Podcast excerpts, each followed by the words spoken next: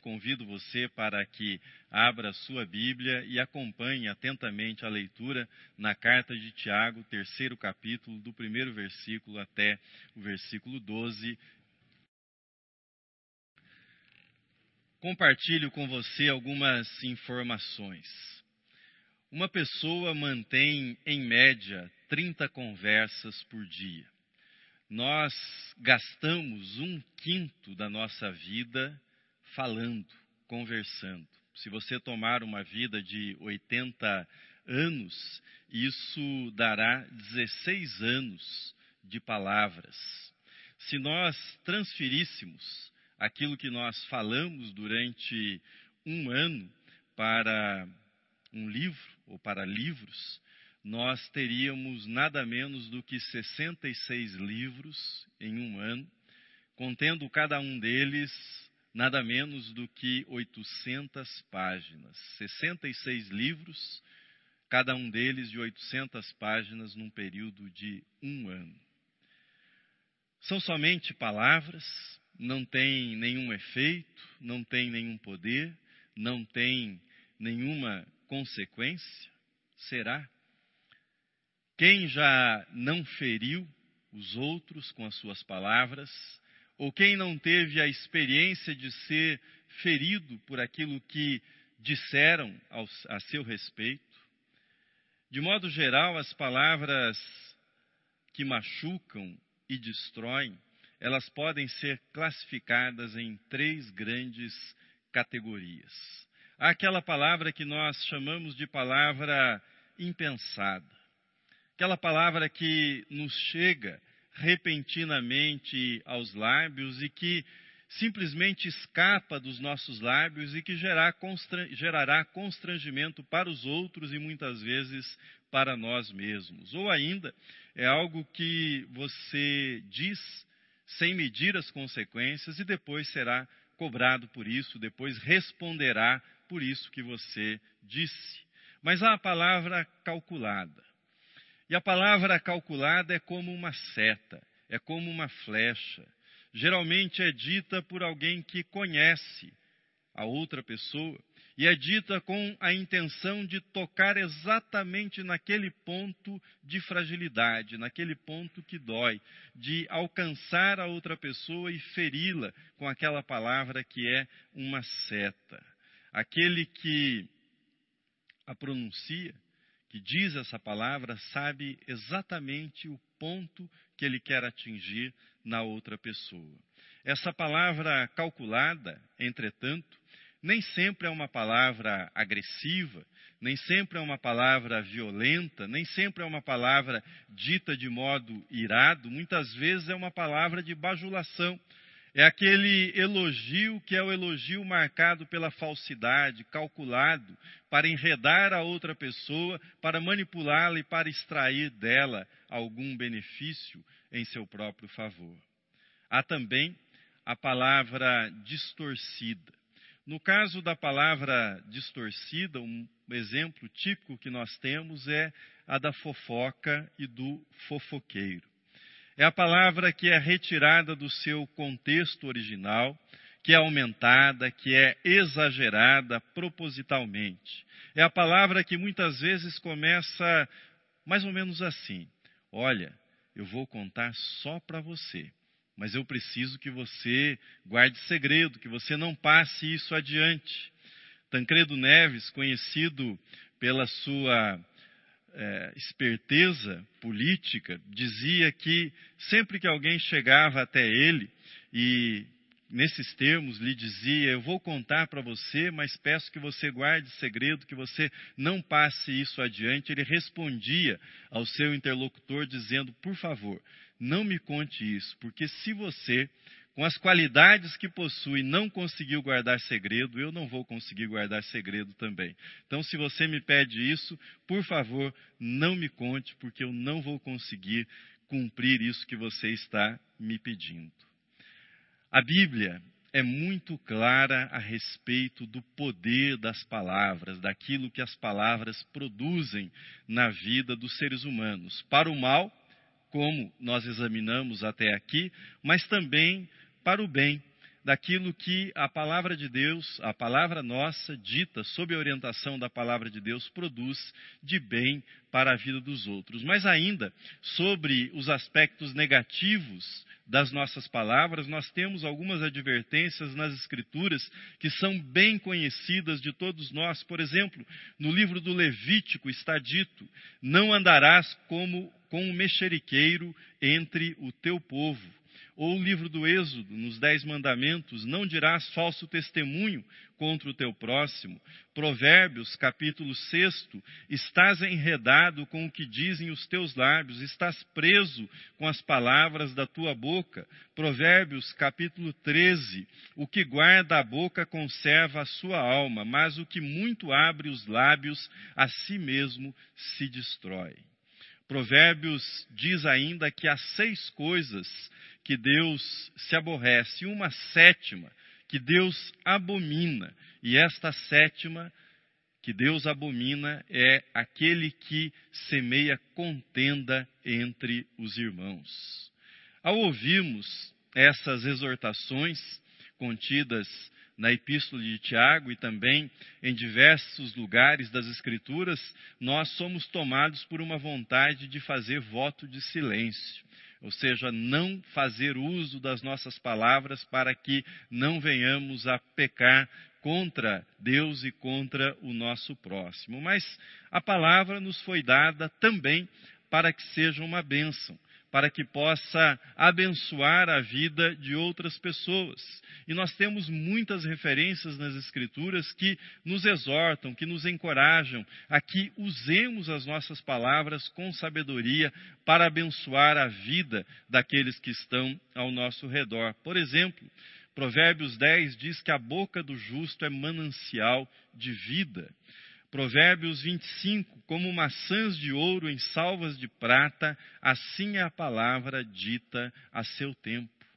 Esta é uma grande verdade. A palavra certa, na hora certa, dita de maneira adequada, dita no tom correto, é uma bênção na vida daquele que a recebe. Seja uma palavra de conforto, uma palavra de correção, uma palavra de incentivo. É aquela palavra que corrige, aquela palavra que salva, que cura, que resgata, que inspira e que ao mesmo tempo eleva o ânimo daquele que a recebe, a palavra dita na hora certa, de maneira certa, pela pessoa certa, é uma bênção na vida daquele que a recebe. Tiago foi duro neste capítulo terceiro, mas ele não o escreveu para que nós desanimássemos. Sob a inspiração do Espírito Santo, Tiago queria que nós tivéssemos um quadro amplo do poder das nossas palavras, daquilo que as palavras que nós proferimos produzem na vida das pessoas que estão ao nosso redor. Produzem para o bem, mas produzem também para o mal. Para isso, Tiago faz três afirmações. Ele utiliza figuras e, por meio dessas figuras, ele faz três afirmações contundentes a respeito do poder das palavras na nossa vida, para o bem e para o mal. Quais são essas afirmações? A primeira é a seguinte: a minha língua dirige a minha vida.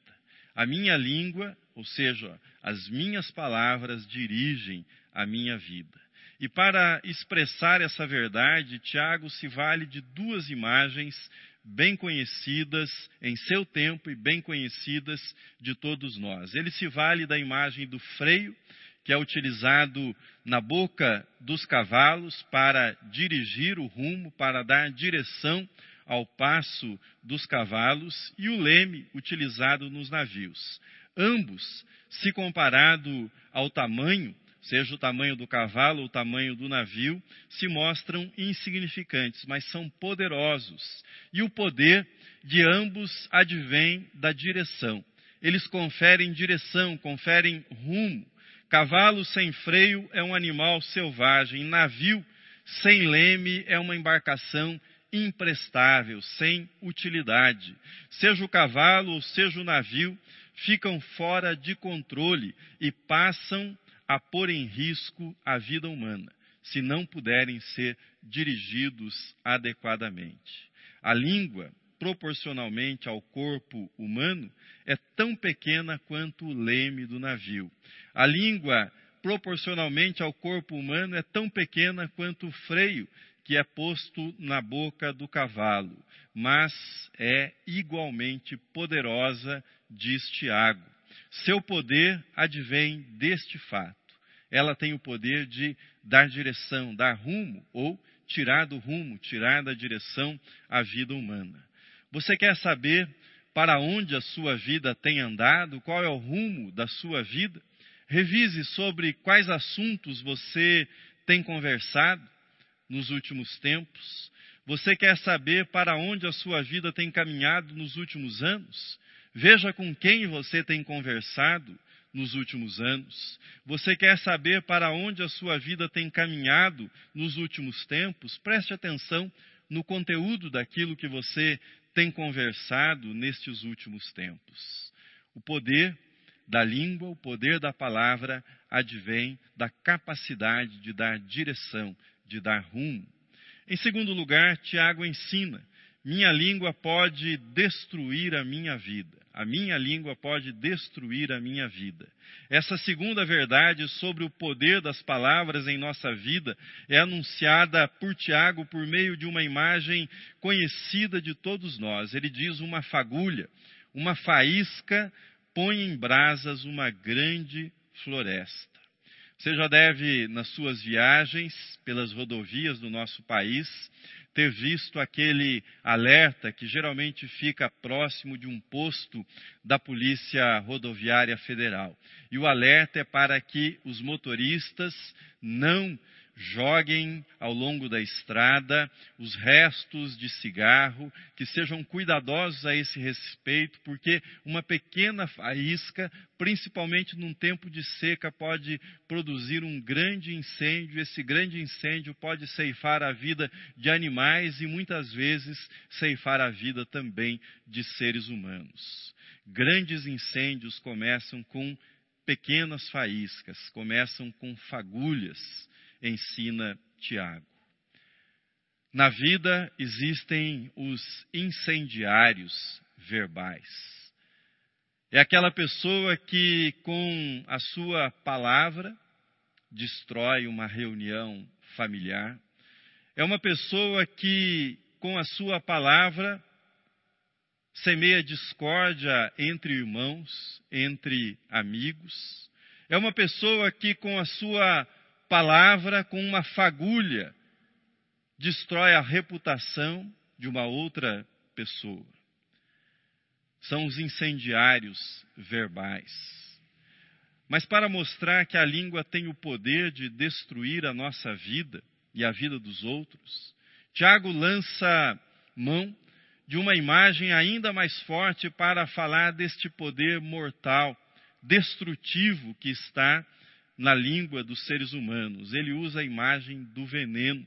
Ele diz o seguinte: a língua é mal incontido, carregado de veneno mortífero. Quanto veneno é preciso para matar uma pessoa? Muitas vezes, uma pequena gota, quase invisível aos olhos humanos, uma pequena porção, uma pequena gota de veneno é letal. Destrói, tira a vida de um ser humano. Aplique esse raciocínio ao uso das palavras. Ah, foi só uma palavrinha. Eu não tinha intenção de causar mal. Foi só uma palavrinha. Mas foi tão letal quanto uma gota de veneno. Foi só uma palavrinha, mas foi suficiente. Foi suficiente para matar uma amizade, para sepultar a confiança, para destruir laços que foram construídos ao longo dos anos. Só uma palavrinha. A minha língua pode destruir a minha vida e pode destruir a vida de outras pessoas. Em terceiro lugar, Tiago nos ensina a minha língua mostra quem eu sou. As minhas palavras revelam o meu caráter real. As palavras mostram o que está no meu coração. Elas dão transparência àquilo que nós somos interiormente, à nossa personalidade. A língua revela, por exemplo, a contradição interior. Com ela bendizemos ao Senhor e Pai, escreve Tiago, e com ela amaldiçoamos os homens feitos à semelhança de Deus. De uma só boca procede bênção e maldição. Meus irmãos, não é conveniente que estas coisas sejam assim. Acaso pode a fonte jorrar do mesmo lugar o que é doce e o que é amargoso? Quando nós prosseguimos na meditação daquilo que Tiago escreveu, nós percebemos que o problema não é a língua. A língua é o sintoma, a palavra é o sintoma. O problema real está no coração, no coração dos seres humanos, no interior de cada pessoa, de cada ser humano. Jesus ensinou que a boca fala do que está cheio o coração. Uma pessoa com palavras agressivas revela um coração irado. Uma pessoa que só fala coisas negativas revela um coração pessimista, medroso. Uma pessoa que se gaba o tempo todo revela um coração inseguro. Uma pessoa que menospreza Aqueles que estão ao seu redor revelam um coração arrogante. Uma pessoa crítica revela um coração amargurado, um coração ressentido. Portanto, aquilo que nós verbalizamos revela aquilo que está dentro do nosso coração. E aquilo que eu digo a respeito dos outros e para os outros fala mais a meu próprio respeito do que a respeito dos outros revela mais a meu respeito do que revela sobre o que são os outros e o que fazem as outras pessoas. Bom, a essa altura, você deve estar pensando numa solução. Como é que nós saímos disso? Qual a solução? Como é que eu posso usar esse dom, que é o dom da palavra, para edificar e não para trazer destruição para a minha vida e para a vida dos outros? Será que nós seremos para sempre escravos das nossas palavras? Tiago não escreveu esse capítulo magistral da sua epístola para que nós desistíssemos da batalha. Mas ele o escreveu para que nós tivéssemos consciência da dimensão, para que nós tivéssemos consciência da extensão dessa batalha, quão árdua é essa luta para o uso adequado deste dom que é o dom de usar a palavra. Ele diz: se alguém não tropeça no falar, é uma pessoa perfeita. E diz mais adiante: a língua, a língua nenhum homem é capaz de domar. A batalha é grande, é uma batalha decisiva para cada um de nós, mas Deus Deus quer ajudar-nos, o Espírito Santo quer nos ajudar, e sem a ajuda de Deus não haverá qualquer chance de vitória para nenhum de nós. Domar a língua é impossível para nós, mas com a ajuda de Deus, todas as coisas são possíveis, e com a ajuda de Deus é possível aprender a usar a palavra de modo moderado, de modo adequado, de modo oportuno. Que eu posso fazer para controlar a minha língua?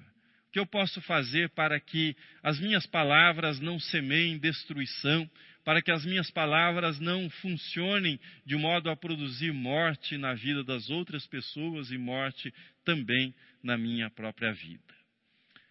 Primeiro, você precisa de um coração novo. Você precisa de um novo coração qualquer solução será uma solução paliativa. Qualquer solução será apenas um remendo e não uma solução definitiva. A chave é uma mudança interior, pois palavras apenas revelam aquilo que está no nosso coração, aquilo que está no nosso interior.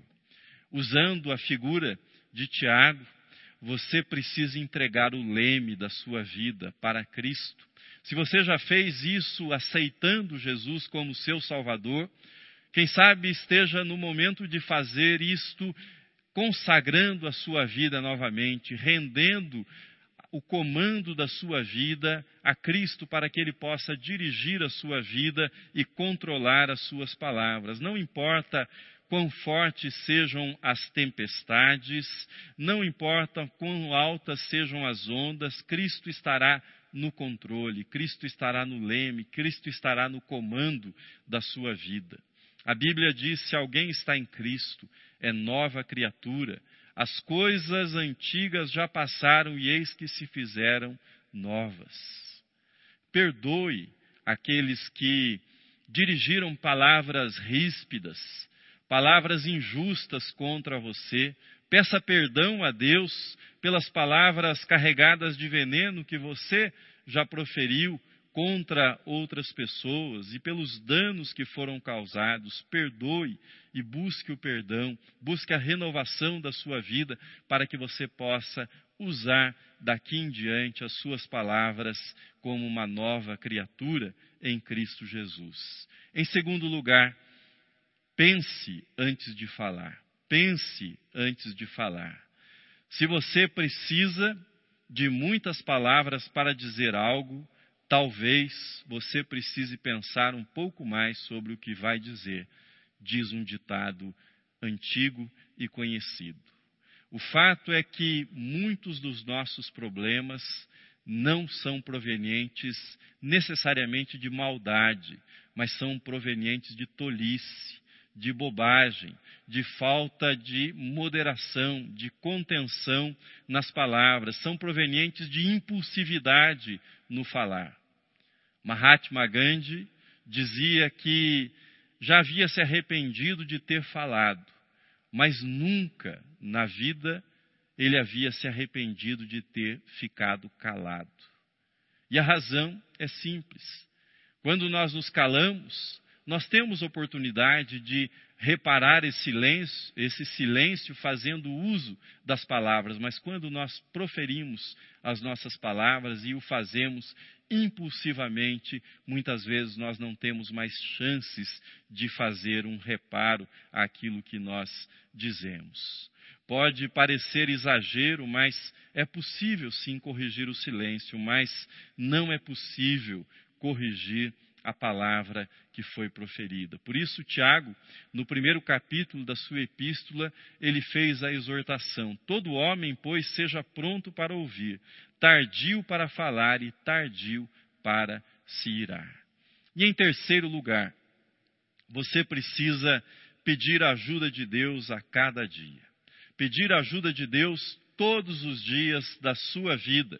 O salmista fez a seguinte súplica para Deus, que deve ser a minha súplica e a sua súplica a cada dia. Ele diz: Põe guarda, Senhor, põe guarda, Senhor, a minha boca, vigia a porta dos meus lábios, vigia a porta dos meus lábios. Devemos começar cada dia pedindo que Deus nos ajude, que Deus abençoe os nossos lábios, que Deus abençoe as palavras que nós iremos proferir ao longo daquele dia e devemos terminar cada dia fazendo uma revisão daquilo que nós dissemos, daquilo que nós falamos, do modo como nós usamos as nossas palavras durante aquele dia. Encha sua mente, o seu coração com a palavra de Deus, escolha um versículo para cada dia, escolha um versículo para a sua semana e medite na palavra de Deus. Ore para que o Espírito Santo encha o seu coração, encha a sua vida, para que dos seus lábios transbordem palavras que possam glorificar a Deus e possam também abençoar a vida de outras pessoas.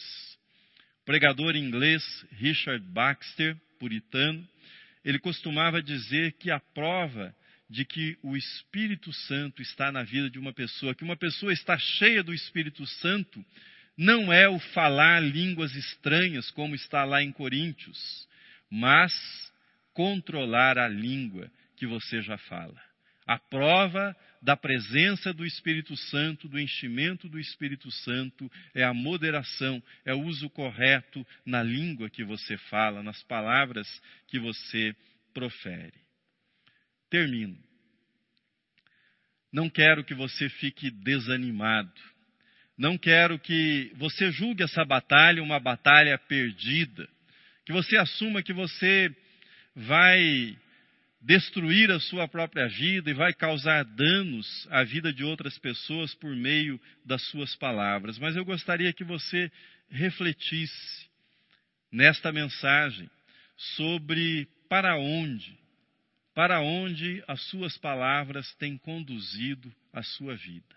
Que rumo a sua vida tem tido por meio do uso que você tem feito das suas palavras? Que tipo de palavras tem predominado no seu dia a dia?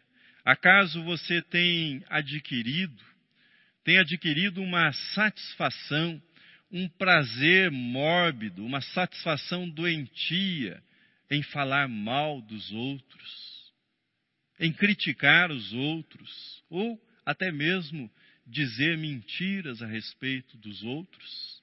Reflita sobre isso e tome uma decisão. Tome uma decisão de entregar seu coração para Cristo. Se você é um daqueles debatedores contumazes, daqueles que vivem de uma briga em outra briga, passando de briga em briga, de conflito em conflito, conflito abra mão desse direito de contestar. Deixe que Cristo seja o advogado da sua causa, que Cristo seja o seu defensor. Peça para que Deus torne a sua língua uma fonte de bênção para a vida de outras pessoas, que nos seus lábios haja sempre uma palavra de esperança para aqueles que estão desesperados, uma palavra de ânimo para aqueles que estão desanimados, uma palavra de consolo para aqueles que estão entristecidos, que estão abatidos nesse tempo que nós vivemos e que haja uma palavra de encorajamento para aqueles que estão desanimados e uma palavra de orientação para aqueles que estão perdidos, que estão desorientados. Aquilo que parece impossível para nós e que é impossível para nós, não é impossível com a ajuda de Deus. Com a ajuda de Deus, todas as coisas são possíveis. Principalmente com a ajuda dele, nós podemos aprender a falar de um modo que possa abençoar a vida daqueles que estão ao nosso redor. Que Deus o abençoe, que Deus o ajude, que Deus nos ajude. Amém.